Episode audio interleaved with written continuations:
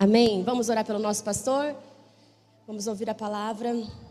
Tenho certeza que essa ceia vai ser uma ceia incrível, um divisor de águas em nossas vidas. Estenda suas mãos para cá em nome de Jesus. Feche seus olhos, abra o seu coração. Senhor, oramos ao Senhor, porque nós, Senhor, como filhos, queremos ouvir a Sua voz e a Sua presença já é real neste lugar. Nos dê, nos dê um coração ensinável, Jesus.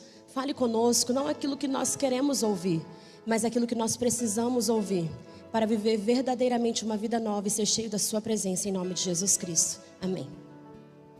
Amém, povo de Deus, bom dia. Paz seja convosco. Amém. Eu vou ler na NTLH, Romanos 12, 1 e 2. Nós vamos falar da verdadeira adoração.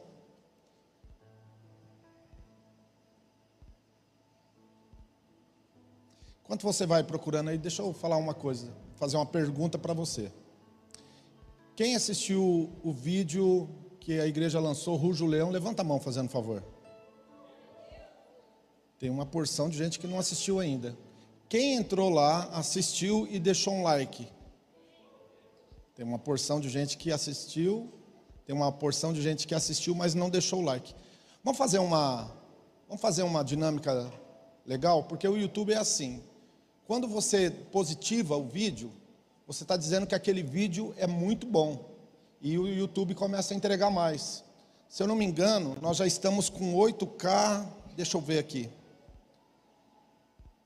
Eita, nós. Nós estamos com 8.8 ou 8.9. Deixa eu ver aqui. 8. 8.8K. Eu gostaria que você abrisse o vídeo e desse um like lá. Quem pode fazer isso comigo, diga amém. Então vou dar um minuto para você abrir aí, Rujo Leão. Você vai ver que lá na classificação do. Tem várias Rujo Leão. A Vida Nova Music está em terceiro lugar. Se você puder dar o teu like lá agora. Agora eu vou pedir outra coisa.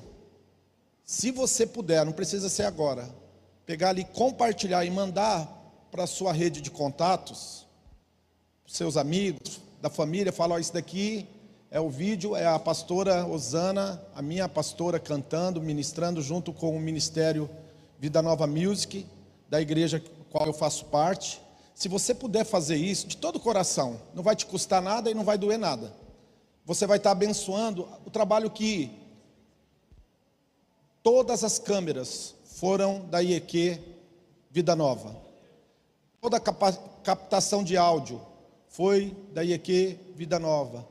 Todo o processo de imagens né, que foi feito, a, toda o trabalho de imagens, todo, toda a edição de imagens foi feito pela Quadrangular Vida Nova, profissionais de mais alto nível que nós temos aqui, que não trabalha só para nós aqui, trabalha para o Brasil inteiro e a única coisa que foi feito foi a edição, a master e a mix, que foi feito pelo produtor do Tel Rubia, que é amigo do Felipe Castilho. Inclusive a segunda música que está vindo agora é da banda On 3, chama Yeshua, e já está na, já está na mão dele.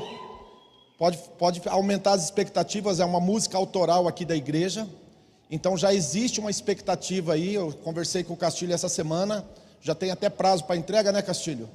E a edição já está na mão do Paulo Júnior, eu chamo ele de Paulo Poder, e do Pete Ramos, os dois que estão cuidando da edição de imagens. E está vindo aí a próxima, mas aí eu gostaria de dizer para você, making off, fotografia, tudo, todos profissionais da igreja. Então eu louvo a Deus pela igreja Vida Nova, que é uma igreja extraordinária. Amém? E o livro, para quem não sabe, foi transcrito pela Daphne, Primeira correção foi o pastor Ricardo Fossá. Depois esse livro voltou, a gente sentou. Depois foi para a mãe da Nadine, a Roseli, que fez a segunda correção ortográfica lá, tudo.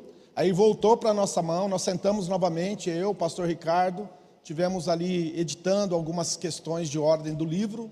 e depois que foi para um editor de fora da igreja. Mas 90% do trabalho, a capa foi feita pelo Pete Ramos, a área de marketing do livro está sendo feito pelo, pelo pastor é, Bruno Albert, ou seja, irmãos, isso daqui é mais do que uma igreja, isso daqui é uma família. Vamos glorificar a Deus nessa manhã? Amém? É uma família. Você pode dar glória a Deus pela família? Como é gostoso, né? Você ver Deus usando a igreja dele para fazer. Durante muitos anos eu defendo, eu defendo uma uma linha de pensamento que eu sempre digo que os ministérios para eclesiásticos eles existem porque a igreja está falhando. Então a igreja ela tem um papel, ela deveria hoje as melhores escolas tem que ser da igreja. A igreja tem que discipular, a igreja tem que educar os nossos filhos. Portanto, aumente as expectativas, porque faz parte da visão desta igreja. Nós temos o nosso centro educativo, né? De início nós vamos começar com as crianças até 5 anos, 6 anos, mas nós vamos avançando e Deus proverá, quem sabe, chegar até uma universidade. Mas eu não, não tenho dúvida que a igreja não pode terceirizar a educação das nossas crianças. Segunda coisa que eu defendo, agência missionária. Muitas vezes se coloca os nossos jovens nas mãos de agências missionárias e eles desconectam com a igreja maior parte deles se perde pelo caminho. Eu defendo a ideia que a melhor e maior agência missionária que existe se chama igreja local. É a igreja local que envia. Antioquia, né, quando houve o avivamento, em Atos capítulo 13, quem enviou Barnabé e Paulo foi a igreja. O Espírito Santo separou eles dois para aquela obra, mas quem enviou foi a igreja.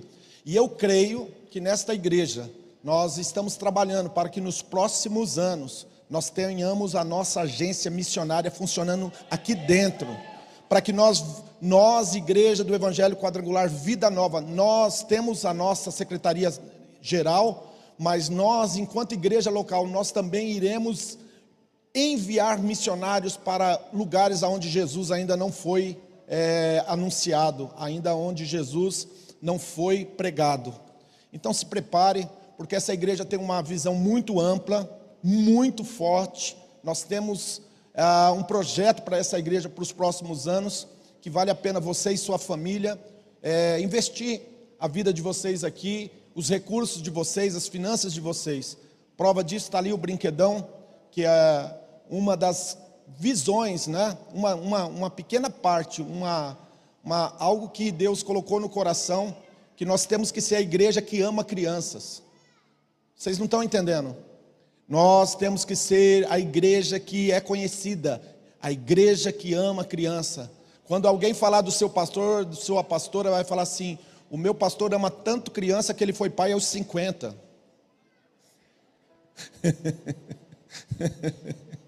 Ontem eu fiz as contas, quando a Ana Zoe sair da faculdade, eu vou ter 70, 70 anos de idade. Bem, eu quero estar vivo, né? Se Jesus não voltar. Irmãos, vamos falar sobre a verdadeira adoração e vamos falar um pouquinho sobre metanoia. Diz assim, Romanos 12, 1 e 2: diz assim: Portanto, NTLH, tá? Portanto, meus irmãos, por causa da grande misericórdia de Deus, ou da grande misericórdia divina, peço a vocês que ofereçam completamente a Deus como sacrifício vivo, dedicado ao seu serviço que é agradável a Ele, e esta é a verdadeira adoração que vocês devem oferecer a Ele. Não vivam como vivem as pessoas deste mundo, mas deixem que Deus transforme por meio de uma completa mudança de mente em vocês. Assim vocês conhecerão a vontade de Deus, isto aquilo que é bom, agradável e perfeito a Ele. Amém? pastora já orou? Então nós vamos falar um pouquinho sobre Paulo, quando escreve aos Romanos, nós temos que observar que os romanos naqueles dias era a nação de primeiro mundo, vamos dizer assim, tecnologia, indústria bélica, ela tinha assumido a cultura grega, então nós chamamos a cultura grego-romana. Os romanos, eles absorveram a cultura grega, os filósofos, os pensadores. Também por se tratar de um sistema de governo que estava operando ou imperando, né? Sobre a face da terra, eles tinham o domínio de quase todas as nações naquele momento. E Paulo escreve aos Romanos, ele escreve diretamente a Roma, aos irmãos que estão em Roma, e ele começa dizendo que esses irmãos que estão em Roma, apesar de estar vivendo um sistema de governo que na conjuntura atual ao qual eles estavam vivenciando seria a mais poderosa de todas, mas aquela ainda não era a conjuntura de governo, de nação, que representava de fato o reino de Deus. Você vê algumas particularidades que representam o reino de Deus. Eu vou explicar uma delas para vocês. Os romanos, ao contrário, por exemplo, dos babilônicos, o rei Nabucodonosor, o que, que ele fez? Ele, ele invadiu Judá, prendeu toda a elite, toda a nação e levou em cativeiro para a Babilônia. Ele fez isso. Senaqueribe também fez isso, o rei da Síria. Eles faziam isso, eles entravam na nação, subjugavam a nação e levavam a nação como escrava para estar dentro da sua capital ou dentro da, do seu país. Os romanos, sabe o que, que eles faziam? Primeiro, eles chegavam em um lugar, eles dominavam aquele lugar, e aí tinha duas opções: vocês podem adorar o Deus de vocês, ou vocês vão adorar o imperador. Se vocês quiserem adorar o Deus de vocês, vai custar X tributo. Se vocês adorarem o nosso Deus, o tributo será outro. No caso do povo de Israel, inclusive quando você vê Jesus tratando muito sobre dinheiro, é porque eles tinham que coletar muito dinheiro para enviar para Roma, em forma de impostos, para que eles pudessem cultuar o seu Deus sem ter que se curvar ao imperador romano, ao César.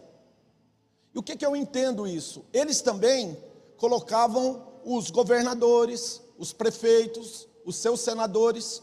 Na verdade, em uma grande capital, os romanos faziam a seguinte coisa: eles enviavam 300 romanos. Quem está comigo, diga amém. Eles enviavam 300 romanos, comendo como romano, vestindo como romano, falando como romano, comprando como romano, romano, vendendo como romano, tomando seus banhos, que eram muito comum entre eles, tinha as praças, tinha os lugares de banhos deles, tomando seus banhos, usando as suas lindas túnicas, e eles influenciavam aquela nação de modo que havia uma transferência de cultura. 300 pessoas romanas era suficiente para estabelecer uma cultura em uma região, em uma cidade, em uma capital, em um país. O reino dos céus é muito parecido com isso. Primeiro, que ele não te tira do lugar de origem, ele muda a tua vida, a tua forma de falar, a tua forma de comprar, a tua forma de viver, a tua forma de ser esposo, de esposa, tua forma de ser pai de família, família, ele muda a tua conduta. E ele coloca dentro de você a conduta do reino, que não é a conduta deste mundo. Tanto que o apóstolo Paulo Neste texto, ele está dizendo exatamente sobre isso. E ele diz o seguinte: vocês não podem se conformar com esse mundo. Mas antes ele começa dizendo assim: mas para que vocês não vivam mediante as influências deste mundo, mas vivam sobre a influência do reino. E aqui eu gostaria de abrir um parênteses. A constituição do reino de Deus é Mateus 5, 6 e 7. Se você ainda não teve tempo para ler a Constituição do Reino, a Constituição do Reino, a Constituição que rege as nossas vidas sobre a face da terra, é Mateus 5, 6 e 7. O grande sermão de Jesus que ele fez no Monte das Bem-aventuranças. Esta é a nossa essa é a nossa pauta, esta é a nossa agenda, essa é a nossa visão, essa é a nossa crença, essa é a nossa verdade, é esta que nós vivemos.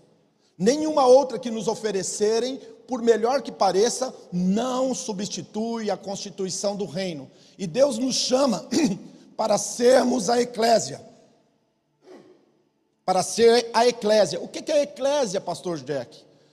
Eclésia são pessoas que foram empoderadas ou empoderadas para serem como que governadores, senadores, mas não deste mundo, do reino. Vocês serão a minha eclésia, vocês serão aqueles que governam na face da terra. E Paulo diz assim: que apresenteis os vossos corpos como sacrifício vivo, santo e agradável a Deus, que é o vosso culto racional em outras palavras, que ele diz que é a verdadeira adoração. Mateus capítulo 5, versículo número 3.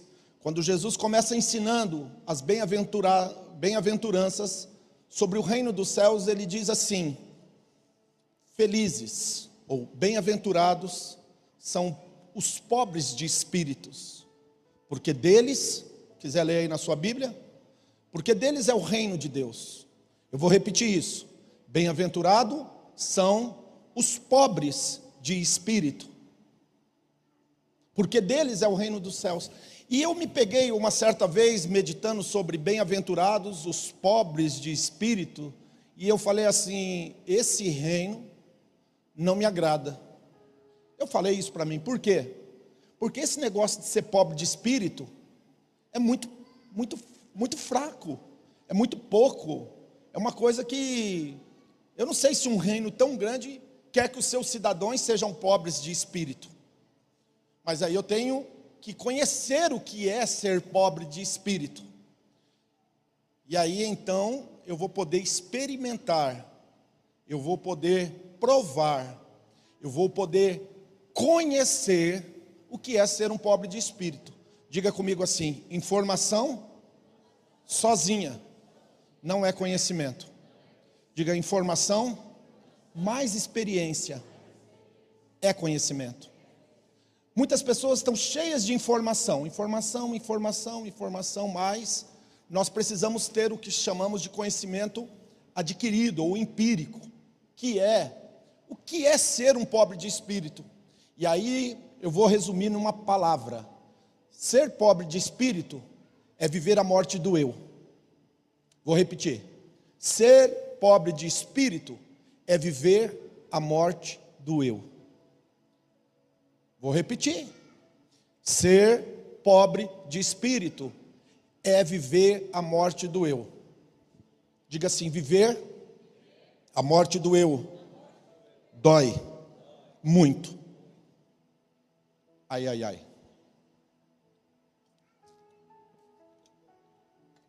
Viver a morte do eu dói.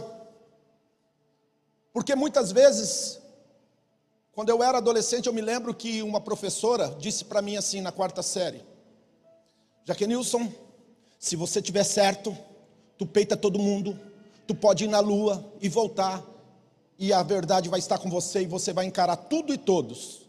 É uma verdade, mas não é uma verdade absoluta. No reino de Deus, no reino de Deus, você pode estar certo, você pode estar com a verdade, mas muitas vezes o Espírito Santo de Deus vai dizer assim para você: psiu, domínio próprio, fica quieto, cala-te. Essa foi uma frase que eu ouvi do Espírito Santo uma certa vez. Cala-te.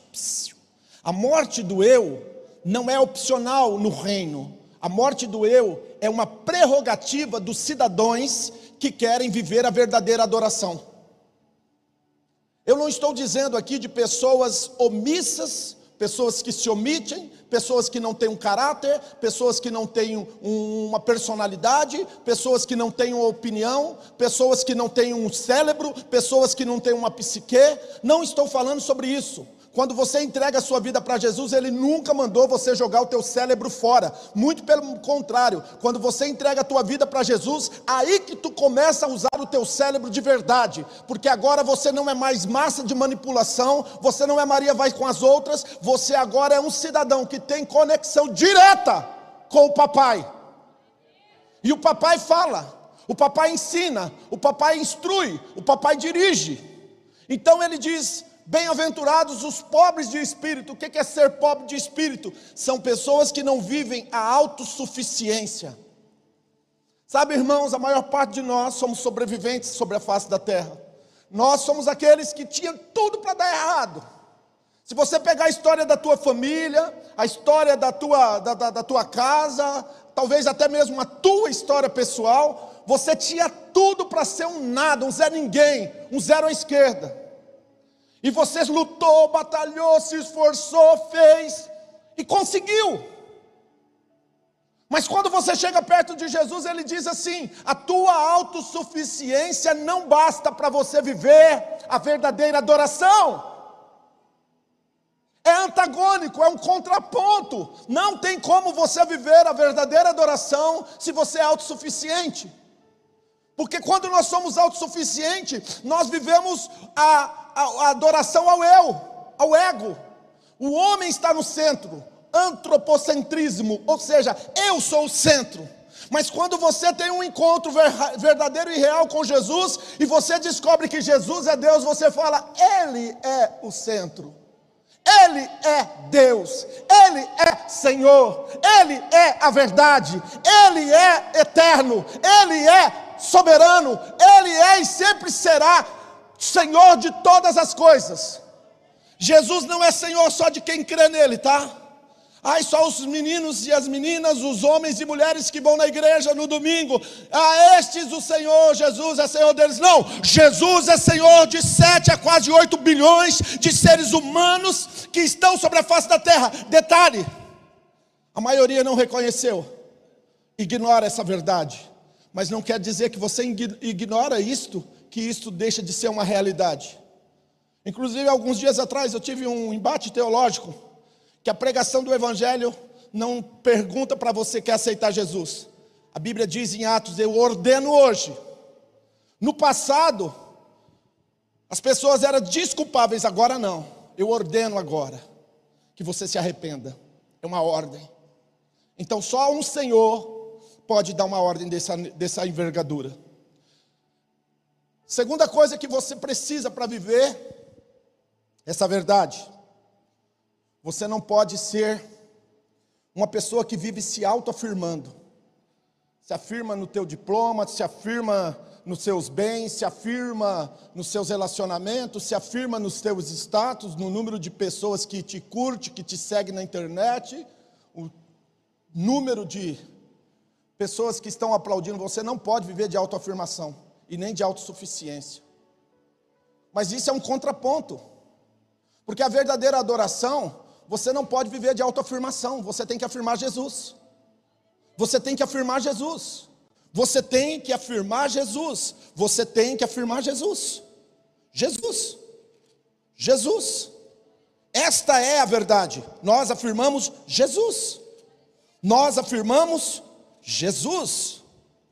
Romanos 11, 36, Paulo diz: Porque dele, por ele e para ele são todas as coisas. Vou repetir: Paulo escrevendo ao império. A gente está escrito aqui Paulo aos Romanos, mas é igre... carta aos Romanos, mas não é. Paulo falando com o império. Porque dele e por ele e para ele são todas as coisas. A ele a glória eternamente. Amém. Então Paulo diz assim: ó, não vos conforme com esse mundo de agora na verdade, ele começa dizendo: Rogo-vos, pois, irmãos, pelas misericórdias de Deus, que apresenteis os vossos corpos como sacrifício vivo, santo, agradável a Deus, que é culto racional. O que, que é apresentar os vossos corpos? Eu vou te explicar que essa é uma linguagem romana. Quem já assistiu o Gladiador aqui, levanta a mão. Quem não assistiu, depois assiste lá pelo menos no início. Os gladiadores, quando eles iam entrar na luta,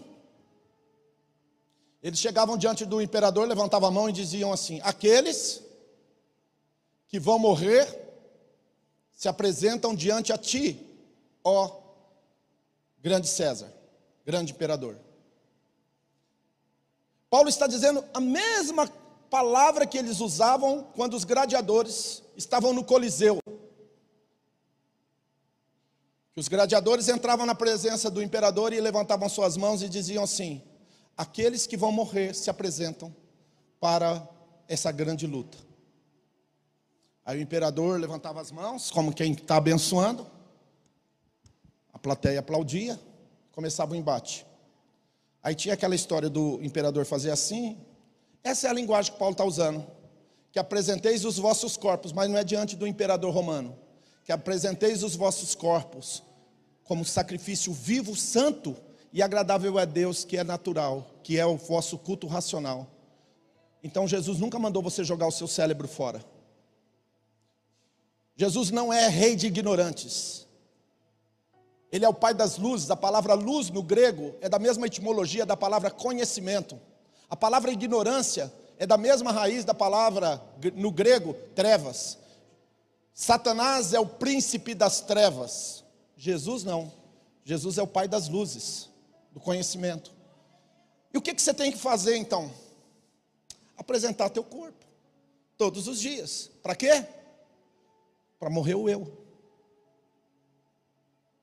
A alma vai querer estar no controle. O eu vai dominar muitas e muitas vezes. De repente nós vamos pegar o timão do barco e tirar Jesus e pegar ele de volta, ou se não a direção do carro, conforme você quiser melhor aplicação.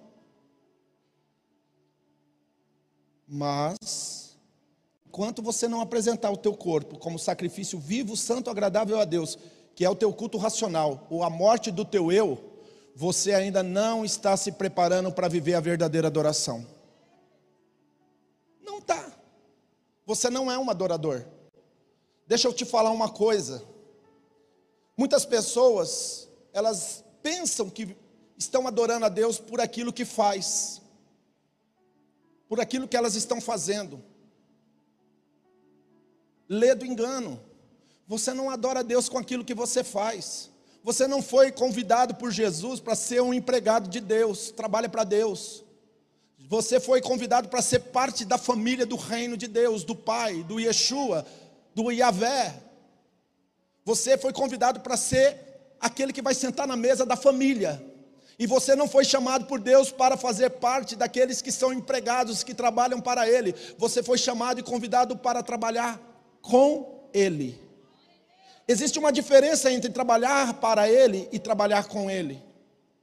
Existe uma diferença, meu querido, em trabalhar para Ele e trabalhar com Ele. Nós fomos chamados para trabalhar com Ele.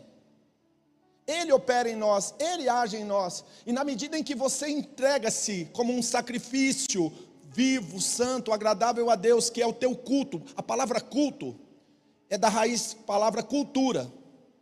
Sabe, uma das coisas que nós pastores mas batemos em cima. Essa cultura é uma cultura desprovida da glória de Deus, é uma cultura terrível, é uma cultura maligna, é verdade. Mas deixa eu te ensinar uma coisa aqui, diga comigo: pensamento gera crença, crença gera comportamento, comportamento gera cultura. Aonde que está o problema? É na cultura? Diga comigo, não. É na forma de pensar. A guerra está aqui, ó. Pensamento gera crença, crença gera comportamento, comportamento gera cultura. Se você tem uma cultura errada, você pode bater na cultura, mas daqui a pouco ela se levanta de novo, porque ela está impregnada na raiz. Você tem que trabalhar na raiz, não é no fruto. O fruto é consequência. É a cultura de milho, de soja, de trigo, laranja, mandioca. Apesar que mandioca é raiz, né? Só para brincar com você. Então você tem que mudar teu pensamento e apresentar o teu corpo todo dia como um sacrifício vivo, santo, agradável a Deus, que é o teu culto racional. Pastor, como eu consigo isso? Olha para mim. Como que eu consigo isso? é, João capítulo 8, versículo 32. E conhecereis a verdade, e a verdade vos libertará. Enquanto você não conhecer a verdade, filho, eu posso ficar malhando em cima da tua cabeça dia e noite. Enquanto você não conhecer a verdade, você não vai viver o reino de Deus, apresentando o vosso corpo como sacrifício vivo, santo, agradável a Deus, que é o teu culto ou a verdadeira adoração. Você não vai. Você precisa conhecer a palavra para que a palavra possa te libertar. Em João 8,36 diz assim: Se o Filho vos libertar, verdadeiramente sereis livre. Como o Filho me liberta? Quando eu pego Mateus 5, 6 e 7, começo a estudar o que, que o filho ensina a respeito da minha conduta, como que devem ser os meus pensamentos, como que eu devo me expressar nas minhas crenças, na minha, na minha, nos meus comportamentos e estabelecendo uma cultura. Como eu disse, os romanos, eles entravam e 300 romanos influenciavam, impactavam. Deixa eu falar uma coisa para vocês. Nós, se nós não formos sal, se nós não formos sal da terra e luz do mundo, a gente não serve para nada. Sabe, se, o, se, a tua religião, se o que você crê, se o, a tua salvação não estiver fazendo com que você seja um sal na terra e luz desse mundo, você não está servindo para nada. Por isso que tem países, tem cidades que a maior parte são evangélicos, conhece a palavra, mas ainda não entrou a cultura do reino. Ser um adorador é viver 24 horas a cultura do reino. Anota essa frase. Anota ela e posta depois aí. Ser um adorador é viver 24 horas por dia a cultura do reino. Pastor, eu não consigo, nem eu. Eu não estou aqui como um hipócrita tentando falar para você uma coisa que é simples, por isso que todos os dias eu tenho que morrer, todos os dias eu tenho que me render, todos os dias eu tenho que me apresentar, assim como a mesa está aqui hoje, e nós estamos se apresentando diante da mesa do Cristo. Nós precisamos nos apresentar, vamos nos apresentando e falando com o Espírito Santo. O Espírito Santo me suporta, me ajuda, me consola, me, me dá condições de viver esta vida de metanoia, de mudança. Todos os dias o Espírito Santo vai trabalhar na tua vida. Sabe quando, quanto é a distância entre você e o Espírito Santo? Nem um nanosegundo. Sabe o que é um nanosegundo? É mais rápido do que o teu abrir e teu fechar de olhos. Significa que ele está aqui. E toda vez que você se rende, toda vez que você se expressa, toda vez que você se coloca nesta posição de apresentar o teu corpo, de apresentar a tua vida, de apresentar as tuas vulnerabilidades, de apresentar as tuas dificuldades, agora você capacita, você empodera o Espírito Santo para viver em você. E qual é a ação do Espírito Santo? Ele vai moldar você não segundo os padrões do mundo, mas segundo os padrões do reino de Deus. E não vos conformeis com esse mundo de agora, mas transformai-vos pela renovação da mente. E aqui eu gostaria de dizer para você, sabe, Jesus estava conversando com um dos homens mais sábios de Israel, um dos homens mais inteligentes de maior profundidade de conhecimento da Torá dos seus dias. Jesus, ele recebeu a visita, ou ele foi visitar esse homem à noite. Esse homem, apesar de ser um homem intelectual, um homem de uma capacidade extraordinária, Jesus começou a falar com ele a respeito do reino. E Jesus disse para ele assim: Olha, se você não nascer de novo, você não vai poder ver o reino. E aí esse homem olhou para Jesus e disse: Como eu, Senhor, sendo um homem já velho, vou voltar e entrar no ventre da minha mãe para nascer de novo? Eu não consigo mais, não dá mais. Como que eu, sendo um homem, já de idade, vou entrar no ventre da minha mãe e nascer de novo? Jesus falou assim: Se você não nascer de novo, você não vai ver o reino. Sabe o que é nascer de novo? Mudar pensamento. Se você não nascer de novo, você não vai ver o reino.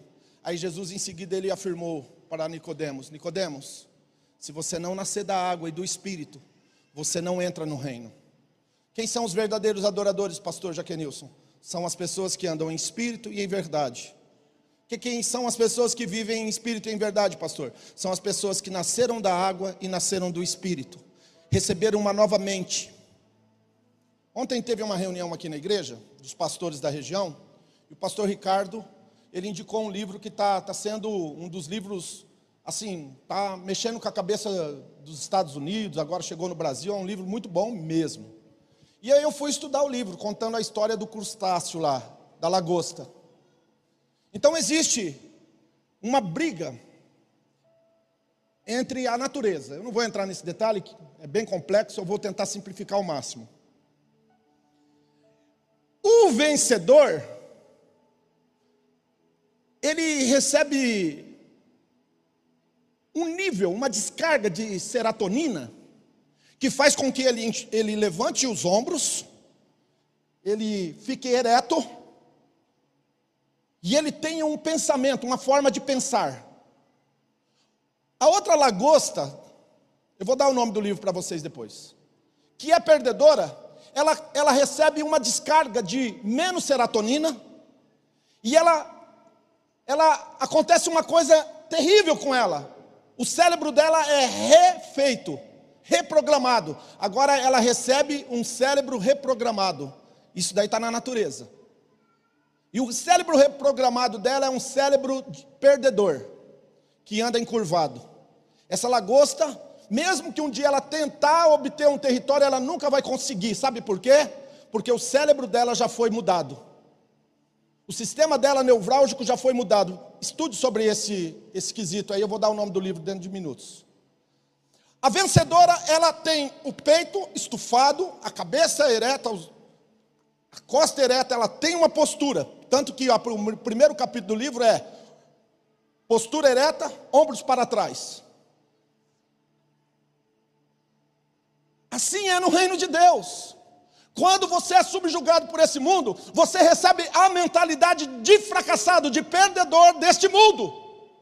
Mas quando você recebe o reino de Deus, a metanoia vindo de Deus, o reino de Deus entrando na tua vida, agora você recebe esta nova mentalidade, esse novo cérebro. E esse novo cérebro teu não vive na perspectiva humana, porque está escrito: o meu justo viverá pela fé, e se ele recuar, a minha alma não tem prazer nele. Então nós não vivemos por vista, porque vemos, nós vivemos por fé. Por fé. E o nosso cérebro foi programado pela palavra de Deus para ter cognitivamente falando uma linguagem, uma verdade, uma palavra. Que nós não vivemos somente tocando este mundo aqui, mas nós temos uma autoridade que sobressai a isto, nós temos uma autoridade espiritual.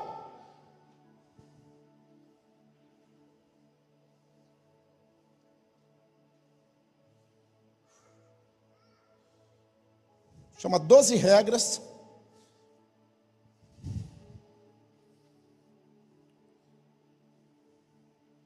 Para a vida.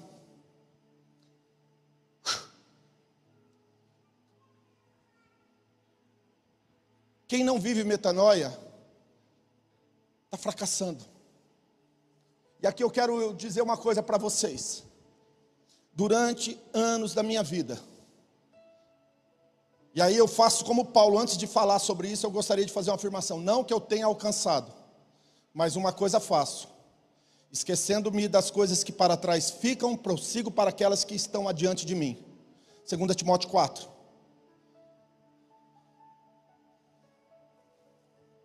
Uma das coisas que mais me incomodou durante muitos anos da minha vida é que eu era ignorante a respeito do reino de Deus. Eu não entendia nada do reino ia na igreja, lia a Bíblia, pegava, falava, pulava, cantava, mas não entendia nada do reino. Sabe por quê? Porque não tinha vivido uma metanoia ainda. Por isso que eu falo, não que eu tenha alcançado, mas estou, estou buscando viver isso. Sabe, irmãos, deixa eu contar uma coisa para vocês. Eu, eu me converti com 20 anos de idade. Eu tenho 51, vou fazer 52. 32 anos caminhando com Jesus. De tempos em tempos eu descubro aquela frase que Paulo diz: O mal que eu não quero, o bem que quero, não faço. O mal que eu não quero, este está em mim. Miserável homem que sou. Quem vai me livrar do corpo dessa morte? É outra figura romana, que é quando eles amarravam um cadáver nas costas do cara e fazia esse cadáver apodrecer e o cara carregando o corpo da morte. É outra linguagem romana. Agora deixa eu te falar uma coisa para você. Você pensa que vai conseguir viver o reino de Deus sem passar por uma metanoia? Você imagina que você vai ser um adorador do Cordeiro sem passar por uma metanoia? Não vai. Mateus 5,3 não é opcional, é obrigatório. Você vai ter que passar pela morte do eu, pobreza de espírito, pobre de espírito. E aqui eu gostaria de dizer outra coisa, já para caminhar para o final dessa mensagem. Essa mensagem é bem maior do que na verdade, eu estou na introdução dela. Você vê como que o assunto é. Sabe qual a maior dificuldade nossa, enquanto seres humanos, sobre a face da terra para viver a verdadeira adoração, uma vida de metanoia? Eu vou falar para vocês qual é. Quando Deus chamou Abraão para andar em aliança com ele, quem lembra disso? Já leu lá? Gênesis 12, 13, 14, 15, 16, você vai ver Deus entrando em aliança com Abraão. Anda na minha presença, tá, tá, tá. Aí começa lá um processo. Quando Deus entrou em aliança com Abraão, a primeira coisa que Deus deu para Abraão foi Hã? circuncisão. Abraão, a partir de hoje, vai ter que ter, um, vai ter que ter uma marca entre a tua descendência, que você tem uma aliança comigo, para você distinguir de todas as outras nações. Ao oitavo dia você vai pegar o menino e vai cortar o, a fimose dele, você vai circuncidar ele. Ao oitavo dia o pai circuncidava o filho. Tinha que ter uma marca na carne, que aquele era filho de Abraão, ou descendente de Abraão, porque só os filhos de Abraão tinham essa marca na carne. Quem está me entendendo, diga amém. Agora, Paulo, escrevendo, ele diz assim: ora, outrora, a circuncisão fora feita na carne cortando a fimose. Mas hoje a circuncisão é feita no coração. Então significa que quem não é circuncidado no coração ainda não entendeu nada do reino de Deus e não está apto, pelo menos, para viver vida de metanoia. Como ser circuncidado? Primeiro, não existe no reino de Deus independência, é dependência e interdependência. Escreve no seu bloco de anotações, seu caderno, sua Bíblia, de, no reino de Deus não existe independência. Independência no reino de Deus é morte. No reino de Deus existe interdependência e dependência. Dependência do rei, interdependência entre irmãos. No reino de Deus, para viver circuncisão, o Senhor vai colocar paz espirituais sobre a tua vida.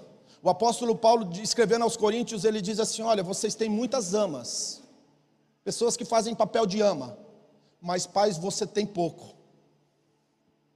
Vocês não têm muitos pais. Na igreja não tem muitos pais. Para você viver uma vida de metanoia, para viver uma circuncisão, circuncisão no teu coração, eu tenho que te perguntar: quem é teu pai? Quem é a pessoa que você tenha a capacidade de abrir o sepulcro da tua vida, abrir aquela caixinha aonde está cheia de ossos e de podridão, aonde você está a ponto de se esvaziar e confessar as tuas mazelas e os teus pecados. Para quem você está pronto para que esta pessoa possa dar uma direção para você e você acatar essa direção como sendo o próprio Pai do céu que está falando a você. Essa é uma questão de ordem dentro da casa de Deus. Quem você honra? Quem você honra como seu pai espiritual, a sua mãe espiritual? E quando você recebe uma orientação e uma direção que tem que estar embasada na Bíblia, na palavra de Deus, como que você reage a esta instrução? A metanoia só existe na vida de homens e mulheres quando recebem uma orientação e uma instrução e se submetem a ela. Meu querido, eu não estou falando de subserviência. Eu não estou falando de gente que se apropria, que gente que faz o ser humano ou seu semelhante de massa de manobra, de, de escada para conquistar os seus, os seus anseios, os seus desejos, os seus sonhos na vida. Não, não estou falando disso. Eu estou falando uma pessoa que é isenta e que pode estar do teu lado, independente de quaisquer que seja a tua situação. Ele vai estar do teu lado para ser um teu apoiador, para ser uma pessoa que vai te orientar, te dirigir, uma pessoa que vai te exortar, te corrigir. Quem é teu pai? Porque a verdadeira adoração, meu querido, não é para bastardo, é para filho. No reino de Deus não existe bastardos. No reino, dentro do reino de Deus, existem filhos. Romanos 8,19, Paulo tratando sobre esta mudança, essa transformação, ele diz: há uma ardente expectação. Romanos 8,19, a natureza está gemendo. Por quê? Porque ela está com expectação. Ela tem uma expectação, ela geme, ela está esperando, ela geme, ela está esperando o quê? Que os filhos se manifestem. Por que, pastor Jack? Porque nós temos que se levantar uma nação de filhos, uma igreja de filhos. Eu vou explicar. Porque senão nós não vamos ser como o Império Romano, que 300 pessoas era suficiente para impactar, para influenciar e para mudar uma cultura. É mais do que um partido político, é o reino de Deus. É o reino de Deus. É o reino de Deus. Agora, meu querido, deixa eu te falar: você pode ser um crente sem metanoia ou um crente com metanoia. Tem que virar uma chave. Tem uma chave aí que vai ter que virar na tua vida.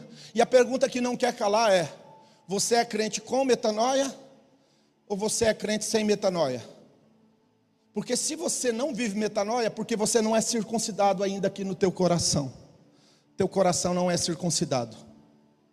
Não adianta. Não adianta. Eu vou contar uma história aqui e vou encerrar a mensagem. Quando Josué entrou na terra prometida, ele parou num lugar chamado Gilgal, que significa lugar da intimidade, lugar da aliança, círculo de pedras. A Bíblia diz que todo mundo que nasceu no deserto não era circuncidado. E a Bíblia diz que ele pegou e fez pedra de perdeneira. E ele pegou as pedras e circuncidou a nação inteira. Imagina que foi isso. Homens de 20, de 30, eles tinham 40 anos de deserto mais novinho lá tinha 40 anos. Os da idade de, de 20 para baixo entrou no deserto, então tinha gente de 50, 60 anos. E agora o, o Josué começou a fazer a operação de fimose na nação inteira. Irmão, deixa eu te falar uma coisa. Você quer conhecer uma pessoa? Toca na carne dela. Toca no ego dela. Toca na crença dela. Toca no comportamento dela. Toca na cultura dela. Aí você vai descobrir que tipo de pensamento que ela tem. Josué circuncidou a nação inteirinha, um por um, para saber o que tinha dentro do coração desse povo. Inclusive, Deuteronômio fala: Eu levei você no deserto, eu te humilhei, uh! eu baguncei com você, para saber o que tinha dentro do teu coração, porque eu precisava saber, eu precisava saber. Não é que Deus não tem onisciência, é que nós precisamos saber o que está dentro do nosso coração, porque de repente nós estamos entregando a Deus um culto sem alma, um culto que não é a verdadeira adoração, estamos imaginando que nós estamos adorando a Ele. Só que não existe verdadeira adoração, meu irmão, quando o nosso coração não é dele, quando nós não entregamos completamente, totalmente a Ele. Dois milhões de pessoas foram circuncidadas. Sabe o que aconteceu naquele dia? Ninguém murmurou. Olha para mim aqui, eu vou repetir isso para você. Você acredita nisso? Você acredita que ninguém murmurou? Mais de 2 milhões de pessoas, ninguém, os homens circuncidando, ali 30, 40, 50, quase 60 anos de idade, ninguém murmurou. Ninguém. Ninguém fez mimimi, ninguém ficou atacando Josué, a liderança de Josué, porque Josué cortou nossa fimose, porque Josué mexeu, ele deu, ele, ele, ele bateu na nossa carne. Ninguém, ninguém, ninguém, ninguém, ninguém, ninguém.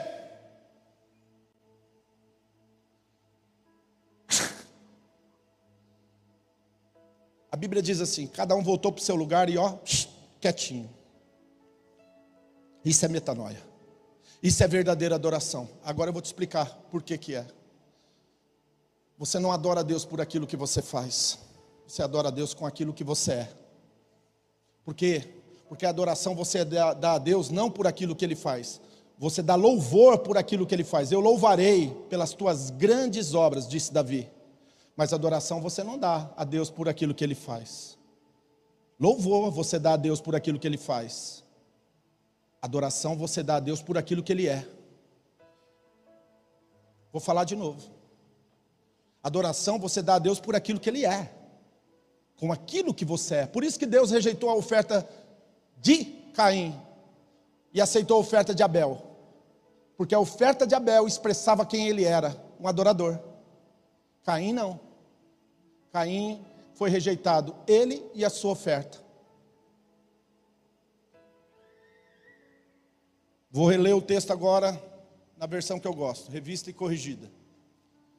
Rogo-vos, pois, irmãos, pelas misericórdias de Deus, que apresenteis os vossos corpos como sacrifício vivo, santo, agradável a Deus, que é o vosso culto racional. E não vos conformeis com esse mundo de agora, mas transformai-vos pela renovação da vossa mente, para que vocês experimentem a boa, agradável e perfeita vontade de Deus. Agora eu vou falar de adoração. Quem está pronto para receber a verdadeira adoração? Diga assim: boa, átrio é a porta do caminho.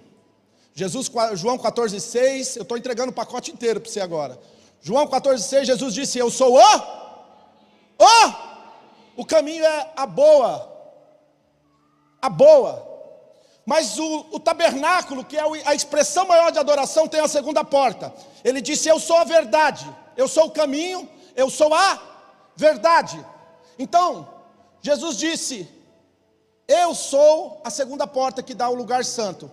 Primeira porta, caminho, átrio. Segunda porta, a porta da verdade, lugar santo. Boa, agradável. Qual é o lugar agradável? No santo. Uh! Irmãos, vocês estão recebendo a arca. A arca está descendo aqui dentro da igreja, você não está pegando ainda. Vai ficar lendo de livro de alta ajuda, você vai ver onde você vai parar. Terceira porta.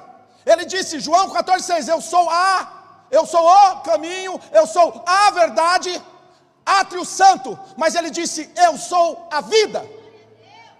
E ele disse: Ninguém vai ao Pai senão por mim. Ele está dizendo: Eu sou a boa, agradável e perfeita vontade. Qual é a perfeita vontade de Deus? Santíssimo, a porta da vida.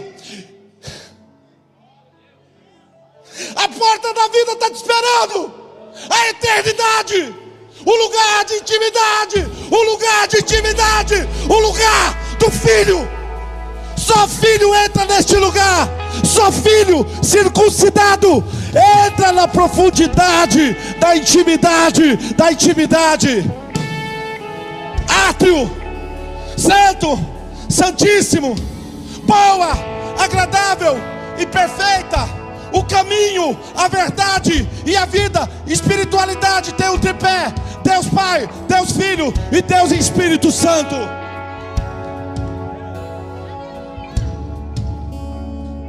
Vocês acham que eu estou de brincadeira? Sabe quem me ensinou isso? Horas com Deus, horas com Ele, horas, horas Sabe, eu acordei hoje, era 5 horas da manhã. Sabe o que eu estou fazendo desde as 5 horas da manhã? Com Ele, horas com Ele. 5 horas da manhã acordado, 6 horas da manhã acordado, 7 horas da manhã eu falei, meu Deus, deixa eu dormir meia hora. Romanos, Corinto, Corinto, ia lá a palavra. Tanto que estava na palavra, quando eu entrei dentro do meu carro, o Bluetooth já conectou no rádio, estava a palavra, sabe por quê? Porque enquanto você não se apaixonar pela palavra, enquanto a palavra de Deus não for, ah, meu irmão, e você desejar a palavra, e o lugar secreto, o lugar da adoração, o lugar secreto, o lugar da adoração, o lugar secreto, se levante, o lugar secreto, o lugar da adoração, o lugar da adoração é o lugar secreto.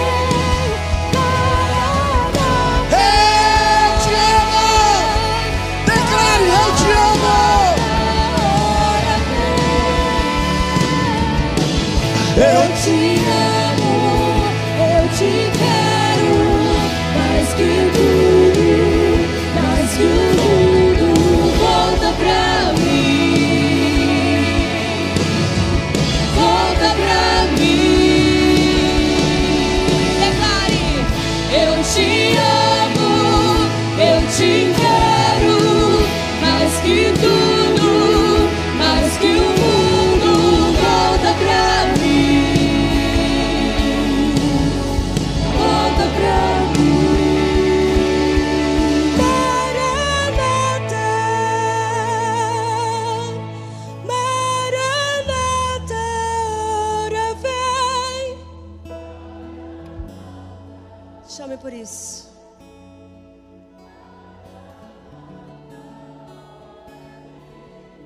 Maranata.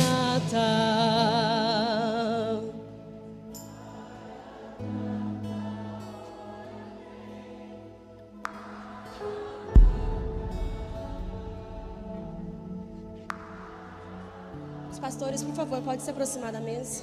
Erga suas mãos aos céus, diga comigo.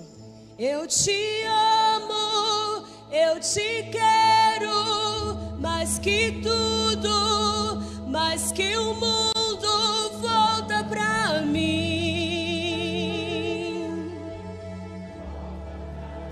Nós chamamos mais que todas as coisas, tudo nesse mundo é passageiro. Eu te amo, eu te quero, mais que tudo, mais que o mundo volta pra mim.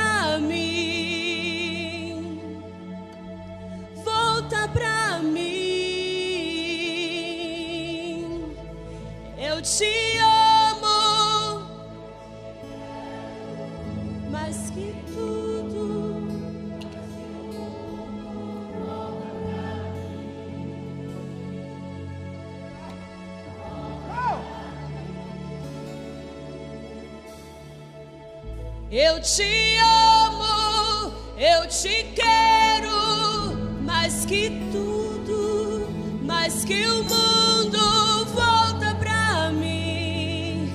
Erga suas mãos aos céus. Você precisa declarar que você ama Ele acima de qualquer situação, acima de tudo. Eu te amo, eu te quero, mais que tudo, mais que o mundo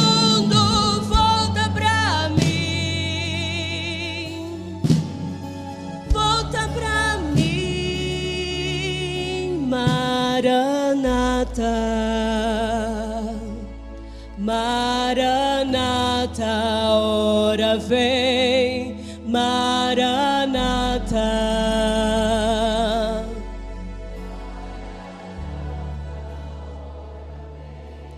Maranata,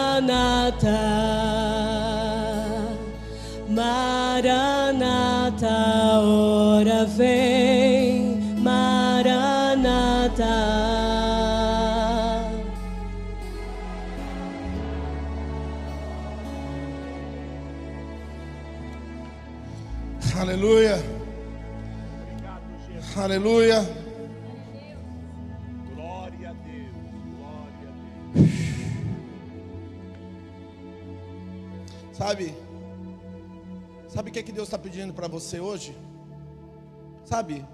Existe algo que você tem que entregar. Jesus, aqui está o corpo de Cristo. Ele se entregou por mim e por você. Deus só está te pedindo uma coisa, filhos. Deus só está te pedindo uma coisa. Uma coisa. Você tem que sair daqui consciente que tem uma coisa que Deus está te pedindo e Ele não vai negociar isso com você. Não é opcional. Você não vai conseguir negociar com Deus. Tem uma coisa que Deus está te pedindo. Uma coisa, uma apenas. Se você entender isso hoje, você vai viver a verdadeira metanoia.